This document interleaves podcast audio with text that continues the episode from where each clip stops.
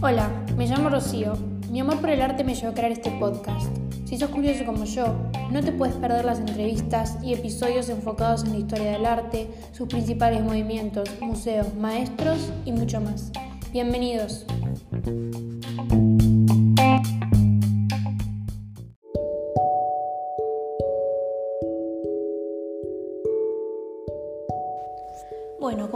En principio, aunque tenga muchas razones, la verdad que traté de sintetizar en 10 esto que representa mucho para mí y también seguramente para muchas otras personas.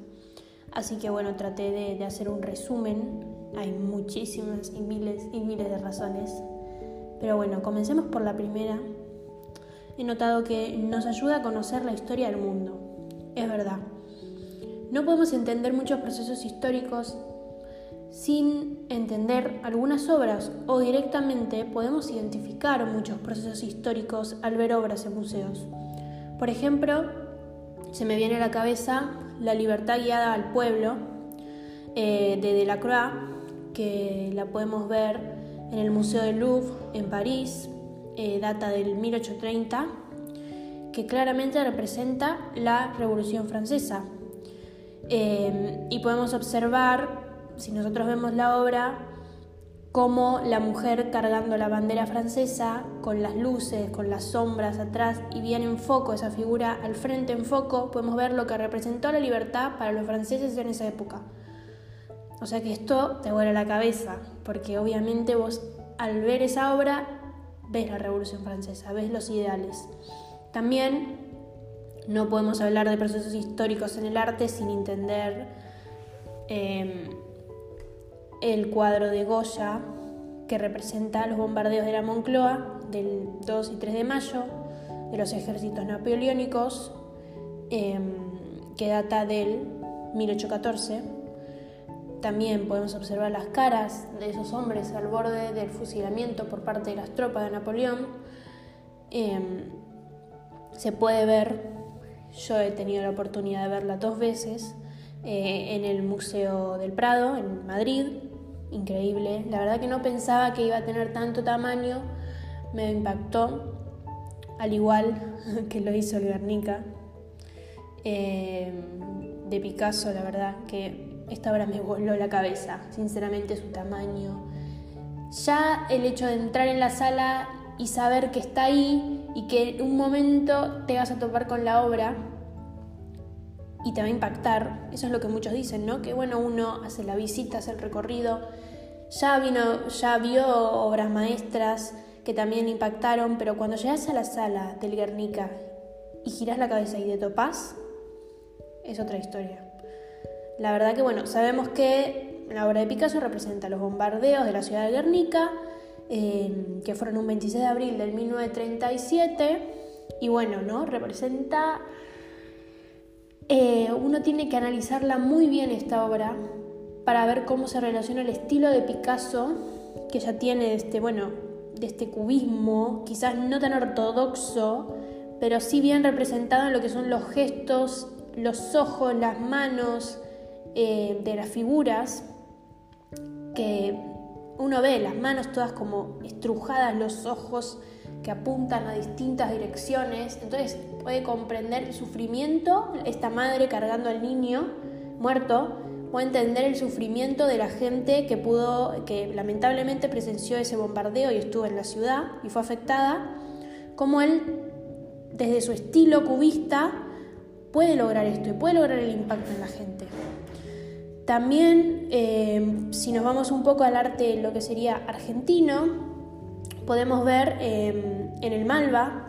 Ah, me olvidé de decirles que el Guernica lo podemos ver en el Museo Reina Sofía de Madrid. Tuve la oportunidad de verlo también dos veces. Em, no espero para, no quiero esperar para poder verlo de nuevo otra vez. Em, bueno, les decía que en el Malva, acá en Buenos Aires, tenemos el privilegio de poder tener la obra de un argentino, Antonio Berni, del 1934 que es la, la manifestación de Antonio Berni.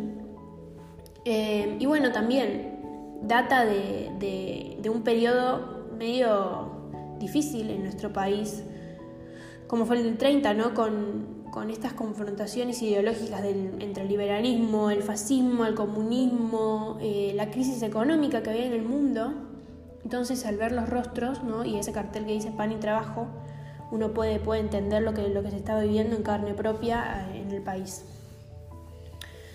Eh, bueno, después, como segunda razón, yo he notado que el arte nos vuelve más sensibles y contagia a otras manifestaciones del arte. ¿Por qué digo esto? Porque el arte genera una manifestación, ¿no?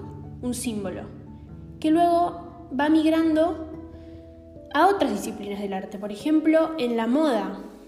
Muchas de las vanguardias luego se han visto en colecciones que los diseñadores se han inspirado y han alcanzado un, éxito mundial muy grande, que luego vamos a entrar más en detalle.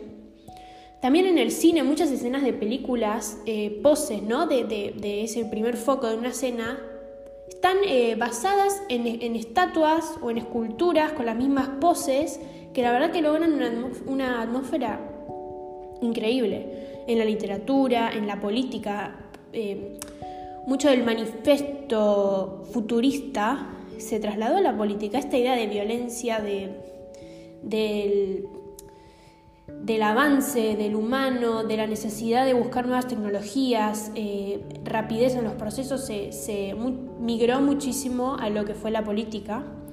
Y bueno, pero creamos o no, la verdad que el arte influye en muchos aspectos de la vida, en cómo actuamos, en cómo pensamos, en nuevas maneras de ver el mundo. Esto me lleva eh, a mi tercera idea que es, para muchos, eh, el arte es nuestra terapia porque nos hace entrar en una atmósfera ideal. Eh, uno cuando pinta o cuando lee sobre arte o cuando investiga sobre arte, el tiempo se pasa, a mí se me pasa rapidísimo, lo disfruto, sinceramente. Tiene un poder terapéutico altísimo, eh, esto lo podemos ver un claro ejemplo, eh, además nos viene de perla porque esto ha pasado. Jason Pollock, que fue un gran maestro estadounidense de Election Painting, em, él sufría de alcoholismo y de unos trastornos de bipolaridad grandes y muchas de sus eh, biografías y, sus investigadores, la verdad que dedicados a su vida y a su obra, han dicho que sí, que efectivamente el arte para él era su espacio seguro, lo sanaba, le hacía no querer caer en, la necesidad del alcohol, em, le hacía tener una tranquilidad en su, en su personalidad para no desarrollar estos trastornos de bipolaridad. Entonces, efectivamente, el arte sanó a uno de los grandes maestros de lo que fue el action painting. Em, o sea que esto, la verdad que para mí, eh, esta es una de las razones más, no más lindas, pero sí más em, poderosas y que tienen para mí algo increíble que, que que menciona el arte, ¿no? Este poder que tiene en, las personas en influir en, su comportamiento. Para mí eso es algo muy, no muy lindo, sino algo muy poderoso, que no muchos aspectos de la vida lo tienen o pueden llegar a alcanzar. Como razón número cuatro, obviamente el arte inspira a otras innovaciones. ¿Por qué voy a esto?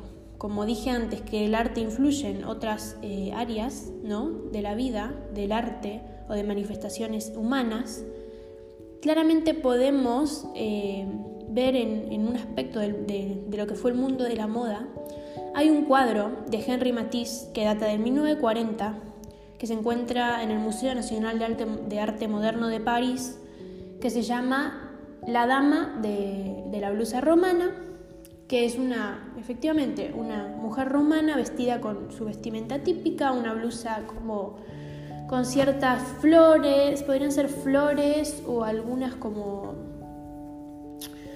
como unas ramificaciones em, de colores muy fuertes. Tiene el fondo, si no me equivoco, en un tono anaranjado. También contrasta con un azul muy eléctrico. ¿Y qué pasó? Esta obra inspiró al diseñador Yves Saint Laurent a hacer su colección de otoño-invierno de 1981. Si ustedes pueden tener la oportunidad y vayan a investigar ahora, eh, busquen en Google eh, Matisse, bueno, Henry Matisse, YSL o Yves Saint Laurent y van a ver la blusa que tiene la modelo es la misma, o sea, es una copia de el cuadro de Henry Matisse. Y eso también, eso es una apreciación mía, ¿no? Porque soy, la verdad que soy fan de ambos, de Henry Matisse y de Wessel. Pero a mí también tengo una pasión por, por, estudiar y ver imágenes de Marruecos. Y yo sé em, que, que, Saint Laurent era un fan de, de, Marruecos y le inspiraba para todas sus colecciones. Es más, tiene, que es uno de mis sueños, poder ir al Jardin Majorel, que es la casa de Saint Laurent, que está en Marruecos y que ahora han hecho también un museo donde tienen expuestas todas sus colecciones. La verdad que es una belleza y es mi, mi, sueño más, más eh, de mi lista de sueños es como está al principio. O sea, yo quiero ir. Ni bien pase la pandemia, voy a tratar de, organizar un viaje a Marruecos porque la verdad que me fascina. Mucha arte, muchos colores. Él dice, ¿no? Saint Laurent dice que Marruecos le enseñó a usar el color porque uno efectivamente ve las colecciones de él siempre en tonos muy monocromáticos, ¿no? Este traje, que la verdad es una belleza también, pero el traje medio masculino pero cuando él logra esa carga de colores, fue muy, muy, muy influido por Marruecos. Me he desviado un poco del tema, pero podría ser un podcast hablando de, la vida y obra de Saint Laurent porque soy fan. Pero bueno, razón número 5. Eleva y traspasa nuestro nivel de conciencia. Esto se puede ver claramente en el arte abstracto, donde representa las emociones a flor de piel, por la fuerza de los colores. Uno quizás al ver una obra abstracta no logra entender bien qué está viendo. Pero uno tiene como que, que esto no digo que sea fácil, pero lograr un nivel de subconsciencia. Es decir, bueno, empezar no a buscar objetivamente en el ojo, porque claramente nunca va a encontrar nada figurativo, porque está viendo colores o formas. Entonces tiene que empezar a jugar un poco con sus emociones. No importa uno pensar que lo está inventando. No, no, no, no está inventando nada. Ustedes tienen que dejar a su conciencia que trabaje por sí sola. Bueno, ¿qué estoy viendo? ¿Qué estoy sintiendo? Y uno cuando pasa a ver este arte abstracto, lo bueno es contrastar con otras obras del el mismo em, artista, por ejemplo, de Mark Rothko, que es un gran artista abstracto, que pinta estos cuadros, no digo de cuadros de obra, sino literalmente, efectivamente, pinta cuadros cuadrados, cubos de distintos colores que contrastan mucho, entonces uno tiene que ir viendo su obra y pasando. Hay unos que son muy naranjados, con muchos colores cálidos y cuando uno y que pueden despertar emociones de alegría, de pasión, de felicidad y cuando pasa sus otras obras con colores más apagados, más fuertes, más tristes, más azulinos, empieza a sentir frío, tristeza, em, no sé, la verdad que es muy lindo, muy lindo apreciar su obra. Eh, muchos pueden pensar que es amparte, porque no tiene quizás una destreza a nivel de Velázquez, pero sí que es muy lindo transitar sus obras eh, pensando en las emociones de cada uno, ¿no? Y quizás uno va al museo un día contento y ve sus obras y todas le generan esa alegría y aunque sean colores fuertes y, o apagados, o medios que te tiran para abajo, igualmente le, busca como esa, como esa, ese, esa alegría. Pero quizás va otro día con otro sentido de humor, con otro estado de humor y ve todo de una manera distinta. Entonces esto es muy lindo lo que surge con, con el arte abstracto. Podemos pasar a la razón número 6, que es que el arte es un lenguaje universal. También me gusta mucho esta idea del arte, porque efectivamente todos cuando vamos a museos, seas de la religión, país, nacionalidad, hables distintos idiomas, todos podemos entender lo mismo en el arte. Todos vivimos lo mismo, no importa de dónde seas, no importa cómo hables, todos podemos sacar puntos en común de una obra de arte o entender un proceso histórico, como dijimos, antes, de una obra de arte. La razón número 7 es que podemos apreciar distintos tipos de belleza en el arte. Últimamente, en este siglo, en nuestro siglo del Instagram, de las redes sociales, em, estamos todo el tiempo no lidiando, pero sí consumiendo lo que la industria, todo el tiempo trata de vendernos, ¿no? Ideales que quizás no son eh, estándares de belleza alcanzables o la verdad que obviamente ya sabemos que la belleza es demasiado subjetiva. Y esto es lo que el arte representa sin, esto es lo que me gusta mucho, lo representa sin querer buscarlo mucho tiempo, en muchas veces, perdón. Porque podemos ver cómo distintos artistas han eh, retratado o han hecho esculturas de Venus con distintos tipos de cuerpos, con distintos tipos de enfoques a la belleza. O sea, la Venus de, de Willendorf no es lo mismo que la de Milo. Claramente lo pueden buscar, se los dejo a su criterio para que lo busquen en internet. Van a ver cómo los dos artistas representan la belleza de una mujer de maneras distintas. Y esto es muy lindo porque no hay un canon de belleza establecido. Esto se puede ver más quizás, bueno, no tan en el arte eh, clásico grecorromano, donde los estándares de belleza estaban muy, muy, muy establecidos, pero luego cuando el arte se va como democratizando, esto se va viendo. Esto es una muy buena razón y me parece que sirve muchísimo para, para los últimos tiempos, ¿no? De la sociedad donde parece que si no sos como determinado estereotipo no, no puedes seguir.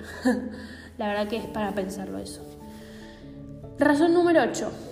Eh, también una de mis razones favoritas. Nos ayuda a comprender situaciones políticas. La verdad que a mí este tema me parece exquisito porque me interesa mucho. Eh, bueno, todo el tema político, todo el tema de políticas internacionales. Entonces sé que muchas de las manifestaciones de la gente políticas son a través del arte, del arte urbano. El arte urbano es algo que me fascina, me fascina muchísimo.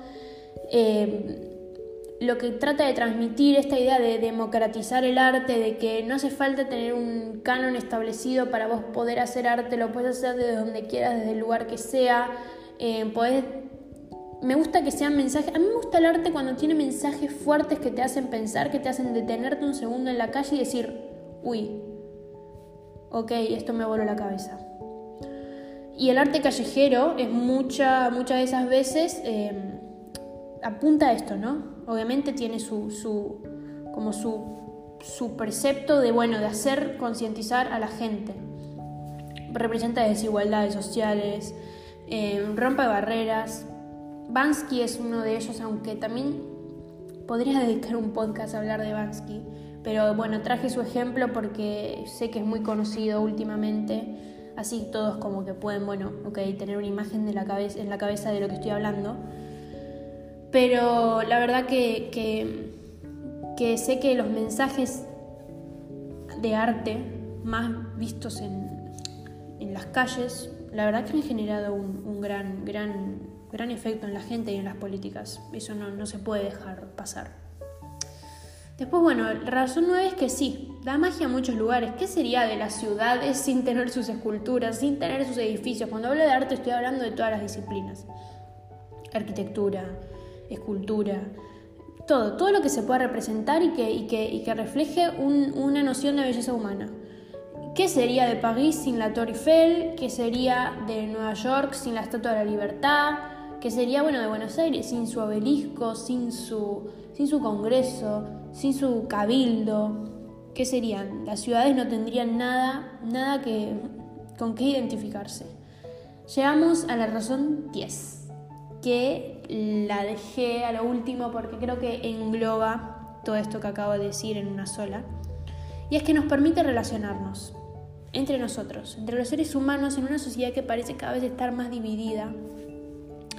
Sabemos que somos animales sociales y como seres humanos tenemos este, esta, este impulso a tratar de siempre estar intercambiando, conociendo, investigando. Em, relacionándonos con otros, sea para bien, sea para amar. En el arte es para bien, gracias a Dios.